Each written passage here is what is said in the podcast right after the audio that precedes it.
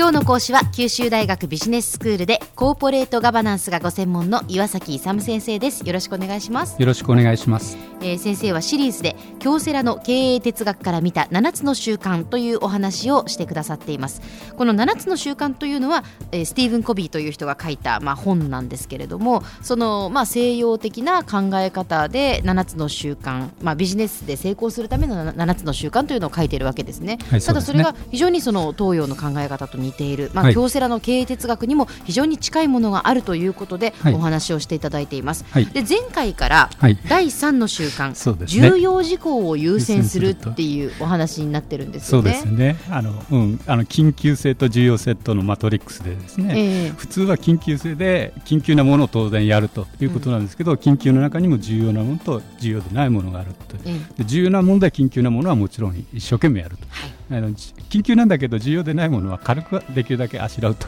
いうのがポイントですよ。うん、で、プラスですね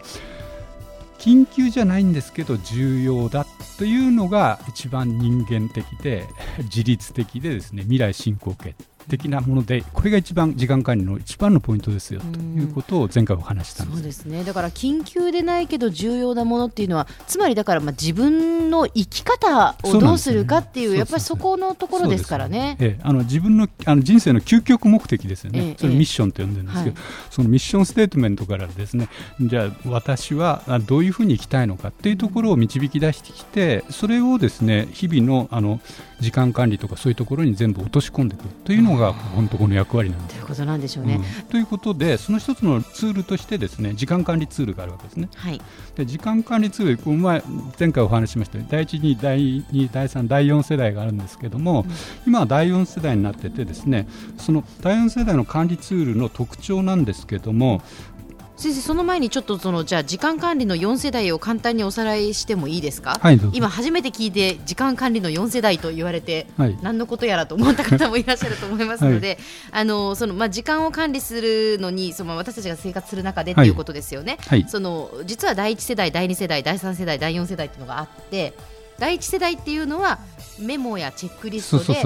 まあとりあえずあこれしないといけないなっていうのをこうメモ程度にするもの。でそれが第2世代に行くとそれをまあカレンダーだとかスケジュール帳にまあ書き込んでいく。で第3世代になると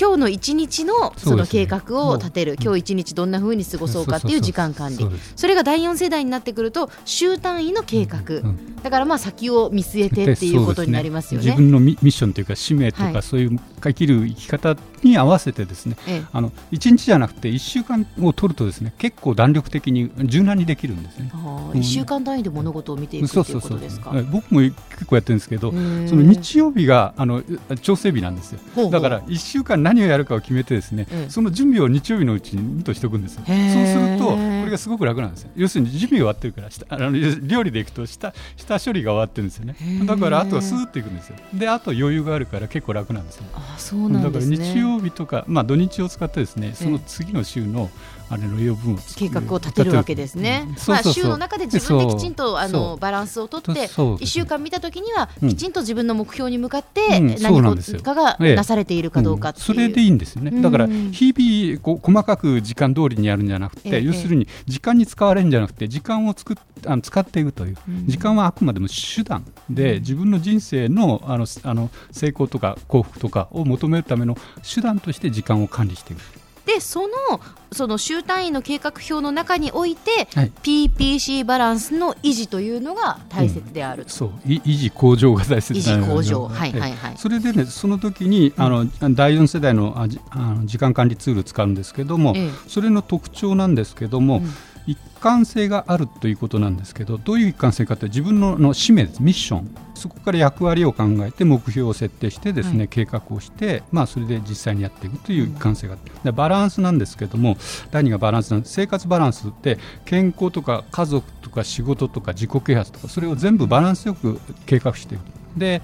3番目があの第二領域へ集中していく緊急じゃないんだけど重要なことを常に常に考えていくということですね、はい、第4が人間性重視人間関係ってあの能率じゃなくて効果なんです。ね、ええ、効果。あのいい人間関係ヒューマンリレーションズがあのできることが重要なの、うん、あと第4が柔軟性で1日単位じゃなくてあの1週間でですね柔軟なあの考え方を持ってやっていく、うん、あと携帯性で その時間ツールが常に持ち歩けてですね常に見られるという携帯性を持ってた方がいいです。で具体的にその時間管理の4つのステップなんですけれども、はい、自分のあのミッションというかあの使命とか自分がこう何で生きてるのかなっていうそういうのを考えてですね、うん、それから自分の役割を夫としての役割とかね職場としての役割とかいろいろな役割あるじゃないですか、その役割を考える。はい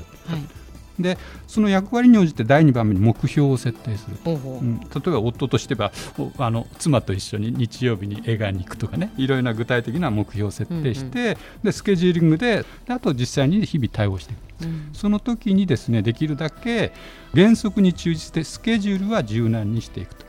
いうことが大切ですよということなんですね。原則に忠実に、スケジュールに柔軟に、これどういうことでしょう？原則っていうのは要するに自分の生き方ですね。人生の究極目的は何かと、うん、そこのところの原則ですね、うん。うん、それを忘れないようにということですね。ただそのスケジュールに関してはある程度柔軟にやってくださいやっていくということですね、その場合にですね、誰が実行するのかっていう実行のところに来るんですよ、はい、でその実行を自分でするのと他人でするのがですね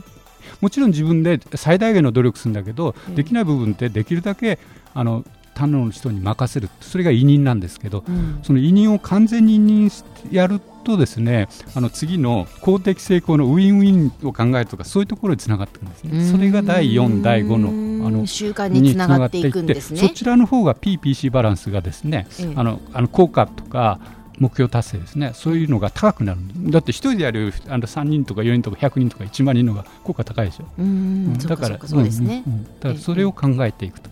いうことが、あの次回からのテーマになってくる。なるほど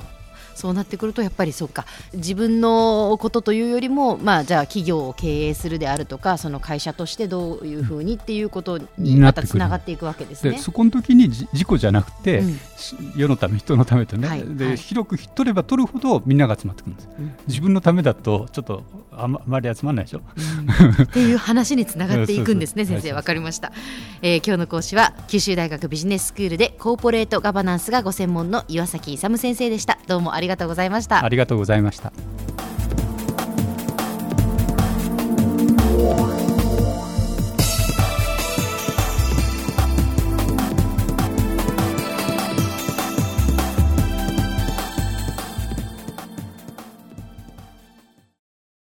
ゾクゾクグイグイメラメラつながる。ゾワゾワハラハラメキメキつながるズキズキ。モワモワホカホカつながる。キリキリ。ザワザワキュンキュン。ガンガン。ワクワク。ウズウズドキドキ。ルンルンバクバク。九州人のいろんな気持ちつなげます。九州から輝こう。キラキラつながる。 QTnet